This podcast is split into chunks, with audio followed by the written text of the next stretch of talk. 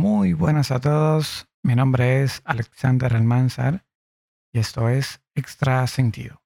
Si las relaciones interpersonales fueran una máquina, ¿qué usaríamos como combustible?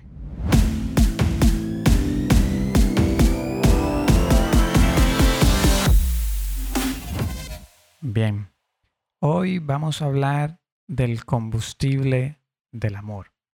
Es que yo creo que cuando demostramos afecto por una persona, que a medida realizamos sacrificios, damos significado a ese valor que llamamos amor.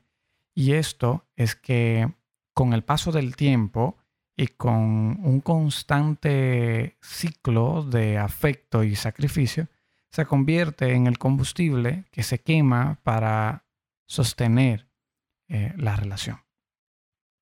Y aquí tengo que hacer un inciso. Y es que vamos a hablar de las relaciones interpersonales, que independientemente de las que sean, se requiere uno o otro tipo de amor. Es decir, yo creo que el reto más grande que nos presenta la vida misma, el existir, es relacionarnos entre nosotros.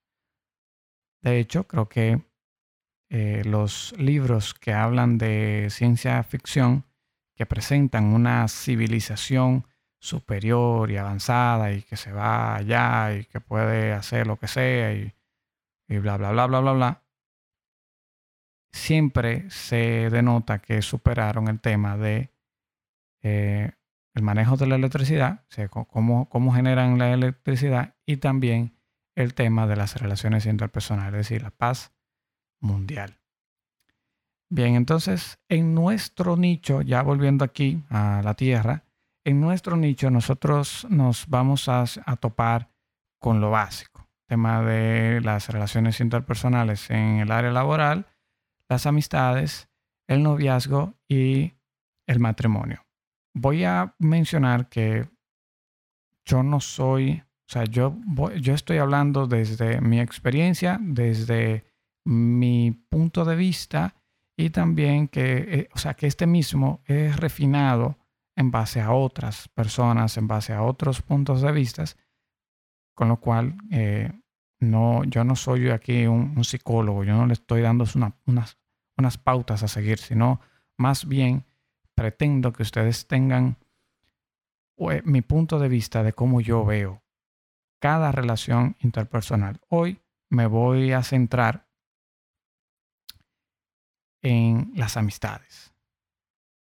Amistades, independientemente a dónde usted en su momento lo, quiera extrapolar o a dónde lo quiera centrar. ¿Qué sucede con, este, con esta situación de, de los diferentes tipos de relaciones interpersonales que, según yo lo veo, como yo trato de figurarlo en mi mente, es que yo estoy aquí, la otra persona está a una distancia de mí. Y entre esta distancia, pues tenemos el vínculo, que tiene un grosor y está definido. Si estamos en el ámbito laboral, pues entonces ese vínculo siempre se va a ir en ese sentido. Al menos que, ¿verdad? En los casos ameritables, pues pase a otro tipo de vínculo, que no nos vamos, no nos vamos a meter en ese eh, eh, tan, tan profundo. Entonces, este, el grosor de, de, este vínculo siempre va, va a ir ligado a las interacciones que tenemos con esta persona. Si algunos están, como yo lo veo, capados. Es decir, ese, ese amigo del trabajo, eh, en el caso, eh, en el caso más común, siempre va a ser eh, un, amigo del trabajo. Y un rol que cumple un vínculo de un hermano, de, de una persona, de un amigo que usted ya tiene todos los años del mundo con esa gente, ya ha pasado, ya ha llorado, ya ha puesto, ya ha quitado, con esa persona ahí, pues ese vínculo tiene ya un grosor que puede este, soportar estos, estos momentos amargos que a veces tenemos con, con nuestro amigo, que, que, no entendemos por qué eh, se le dificulta respondernos el WhatsApp, eh, por qué no, no puede sacar un, tiempito para ver una película con nosotros, que tú le dices al amigo vamos para tal sitio a tal hora y no puede por aquí o Y razón. Pero sabemos, como ya hubo una etapa de crecimiento de ese vínculo, pues sabemos que de cierta, de cierta manera todo está bien, que simplemente estamos por una etapa que eh, tenemos las cosas un poquito complicadas. También eh, siempre menciono el tema de que ningún vínculo reemplaza al otro. Nosotros tenemos este corazoncito, este, este órgano tan chiquito y grande, a veces dividido en secciones. Y cada quien tiene su habitación y cada quien entra en un papel. Cuando alguien sale o entra, entra en su propia habitación, entra en su espacio que, que lo amerita. Yo conozco personas que desde chiquitos, digamos, se percataron de que les hace falta alguien en una de esas habitacioncitas y nunca lo llenan. Cosa que refuerza todo esto que pienso acerca de del, del corazoncito y las puertas y todo eso. ¿Qué sostiene el amor entre, entre dos personas? Como yo lo veo siempre, pienso en el amor mutuo, el amor entre las dos personas, pero esta palabra es muy complicada y yo no soy psicólogo ni, ni tengo ningún estudio relacionado, pero yo sé lo que es el amor, yo sé lo que es sentir eh, tener un sentimiento por una persona que en cierto sentido tú la elegiste para que haga un determinado papel en tu vida y esa persona lo está haciendo. Pero ¿qué pasa con esto? Que las relaciones interpersonales, este, este, este juego de mantenernos los dos activos conlleva sacrificios que la mera palabra de yo decirte a ti sacrificios te pone a ti a, buscar ejemplos de cosas grandes. Un sacrificio, porque relacionamos el sacrificio con el sacrificio de Jesucristo allá en la cruz y por ahí María se va. Y eso hace que eh, pongamos la cosa un poquito más grande de la cuenta, pero no. Sacrificio es todo lo que usted hace por otra persona que involucre desprenderse de algo de ti, de tu tiempo, de ese sacapunta que apretaste, del lápiz, de la computadora, de que eh, llévame allí, de que vamos a esto, de loco que tú piensas de esto, de vamos a jugar una mano en Call of Duty y tú quieres acotarte, pero tú le das. Todo eso es sacrificio. Cada vez que damos algo que es de nosotros, de nosotros para el otro es un sacrificio. Yo lo defino así y también creo que básicamente yo lo, tengo siempre dividido entre irrelevantes para nosotros mismos y los que son relevantes pero para la otra persona. Es decir, nos tocará hacer algo por esa persona que para nosotros me, ok, vamos, vamos a darle. A ver si, ok, vamos allá, o, me nació. Pero, ¿qué me costó? No, no, no, no, sentí que se me desprendió un, brazo ni, ni de la vida. Y están aquellos que son relevantes para el otro, que aquel, usted hizo algo que el otro notó que, que casi se te va un brazo en esa vuelta. Entonces, esto da a, definición los, los tamaños de estos sacrificios, que siempre es bueno, o sea, como yo, como yo lo veo, a mí me gusta que estemos claros los dos de que esto es un sacrificio. Yo te agradezco a ti por el sacrificio de que yo te dije hoy, eh, vamos a, hablar tal vaina en la noche o tú soportas visita. Sí, ok. Pues fue yo no sé lo que tú dejaste de hacer porque yo sentí que quería ir a visitarte, pasar un rato contigo y tú me dijiste que sí. Algo tú dejaste de hacer y me dijiste que sí. Entonces eso es un, eso es un sacrificio y yo te lo agradezco. ¿Qué sucede? Aquí vamos a entrar ahora al main del asunto. ¿Cómo, que, ¿Cómo yo veo e, e, este tema del combustible? Yo lo figuro como barriles. Póngale ahí adentro del barril el combustible que usted se sienta más, más cómodo. Si querosén, si gasolina regular, premium, a 500, cualquiera que usted le quiera poner ahí, pero esos son unos barriles que están a su espalda, que están detrás de usted, que se tienen que llenar. ¿Con qué? Con todo esto que yo previamente ya le mencioné, con los afectos, con los sacrificios, con las interacciones entre las personas, las experiencias, que son la, la cosa que une una persona con otra. Si no tenemos experiencia, no, o sea, no vamos para nada, no, vamos para ningún lado. Tenemos que tener un punto en común, que esto nos va a brindar un espacio donde vamos a vivir experiencias de toda índole, de felicidad, de tristeza, de locura, todo esto.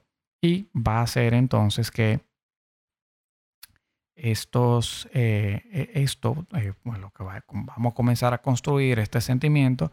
En el caso aquí del noviazgo, ese va a comenzar como a, a, un asunto dentro de uno que dice, ok, eso es amor y va llenando esos barriles que se van cargando, cargando, manteniéndose ahí y entra combustible y entra combustible mientras damos en tiempo dorado y yo te doy, y yo te doy, tú me das y uy, combustible entra, combustible entra. hasta un punto donde entonces hay que usar el combustible. Porque e, ese, ese, ese, esa es la esencia para eso. Por eso se llama combustible, porque tiene que quemarse y hacer que una cosa funcione. No, no, el combustible metido en un tanque parado no, no hace nada. Entonces, ahora cuando nos toca hacer esos sacrificios que nos duelen, cuando nos toca enfrentar una toma de decisión que va en contra de, nuestro, em, se me va la palabra y no quiero cortar este asunto, de, eh, nuestros intereses, ¿verdad? Cuando, cuando me dicen quédate un rato más y tú eh, lo que quieres es salpate, y usted dice, ok, me voy a quedar ahí, ahí usted agarró y consumió de el lado tuyo de tu combustible tú consumiste. Cuando tú agarras y a ti te dicen, eh, loco, vamos, vamos a hacer un circuito allí, o, o loco, ¿qué tú crees de tal, de tal cuestión? Y aquel lo que agarra él te dice, sí, tato, pero en la noche te mando un mensaje bien tal, de loco, no, no voy a poder, y te da con la de mito en cierto sentido. Entonces usted se quilla porque es inevitable que te molestes cuando te cambian los planes o te dicen una cosa por otra, lo que sea, eso molesta. Entonces, utilizamos ese combustible. Vamos quemando de los dos lados. Y con eso yo me apaño, sé que aunque es molesto, puede ser una caballá, en cierto sentido. Vuelvo y tomo el tema del, del, del grosor del vínculo y sigo hacia adelante. Estamos hablando matrimonio, noviazgo, amistades, las amiguis, los panas. La cosa, a mi entender desde mi punto de vista, funciona así. Y aquí, entonces, quiero recomendarles un libro que si yo lo hubiese leído al tiempo que, fundiese otra cosa fuera parte de mi historia, que se llaman los cinco lenguajes del amor de Gary Chapman. ¿Qué sucede? Que esta interacción de carga y descarga es muy afectada. Es muy... Eh, es, una, es, una, interacción muy dinámica, que es lo único que yo entiendo que sucede entre, entre dos personas. Y si estamos hablando los mismos lenguajes, si, si, si, si yo sé el lenguaje de amor con el que le tengo que hablar a mi pareja, o en el caso de los amigos, si yo sé cómo lidiar con este molondrón, luego les explico por qué uso la palabra molondrón, no es despectivo. Si yo me le conozco los trucos al pana, entonces esta interacción de carga y de carga, pues entonces yo creo que la voy a manejar más. Se le va a poner un filtro, no, no va a ir a millón descargándose, solamente descargándose, sino que vamos a cargar y descargar a medida. Me dispenso por todas las redundancias que estoy utilizando, pero es para que me doy, para, para darme a entender. Entonces, todo esto, todo esto, ya para ir concluyendo, yo lo simplifico en afectos y detalles. Afectos y detalles. Para que el combustible que con estos afectos y detalles que vamos haciendo, que vamos teniendo, pues se mantengan en un nivel sano. Entonces, luego de entender todo este tema de, del combustible y demás, a mí me gusta eh, ver las cosas figurativas. A mí me gusta buscarle una equivalencia al asunto. Por ejemplo, y esto es un paréntesis, ya sé que estamos terminando. Los problemas, yo lo veo como una pared. Una pared que está frente de mí, un X tamaño, y yo, dependiendo del problema, le pongo un tamaño, o sea, le, pongo una altura. Y eso, en cierta forma, eh, me intimida o no. Lógicamente no es algo que haga porque me interesa, o sea, no es algo que haga eh, para, para, intimidarme, sino todo lo contrario, para yo decir, esa para yo la acepto. Entonces, dentro todavía de la analogía de este tema del combustible, que si es gasolina o es petróleo, piensa que eres un carro y ten siempre presente de cuánto combustible te queda. Entonces, como este podcast ya se acabó, lo siguiente que tú vas a hacer es tirarle a tu pana ahí por WhatsApp y tú le vas a preguntar, loco, ¿es aconsejable andar en reserva de combustible? Mi nombre es Alexander Almanzar y esto es Extra Sentido.